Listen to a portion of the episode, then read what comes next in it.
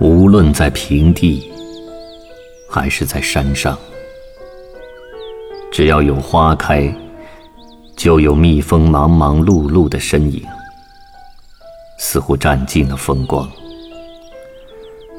而当采得百花之蜜后，他的劳动成果，那香甜的蜂蜜，又成了谁的呢？